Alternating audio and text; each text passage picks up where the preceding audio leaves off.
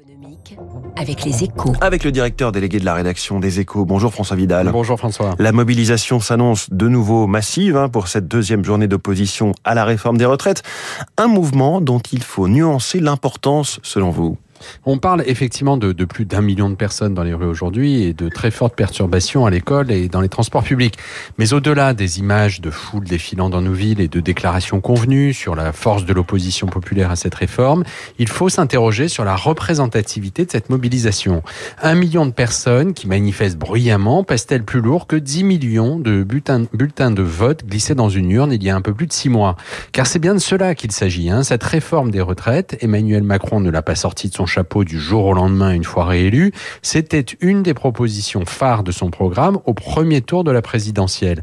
On ne peut pas faire semblant de l'oublier, d'autant que dans une démocratie moderne, la légitimité de la principale élection nationale est sans nul doute supérieure à celle de scrutin professionnel marqué par une très forte abstention. Et en même temps, les, les sondages les plus récents montrent que le soutien des Français à la mobilisation syndicale grandit.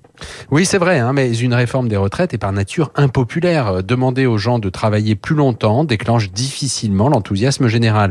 Même la réforme Touraine de 2014, dont on nous dit aujourd'hui qu'elle constitue une sorte de modèle, elle a mis plusieurs centaines de milliers de personnes dans la rue. Pourtant, le gouvernement Hérault avait pris soin de reporter ses premiers effets en 2020, soit six ans plus tard, et de ne pas toucher à l'âge légal.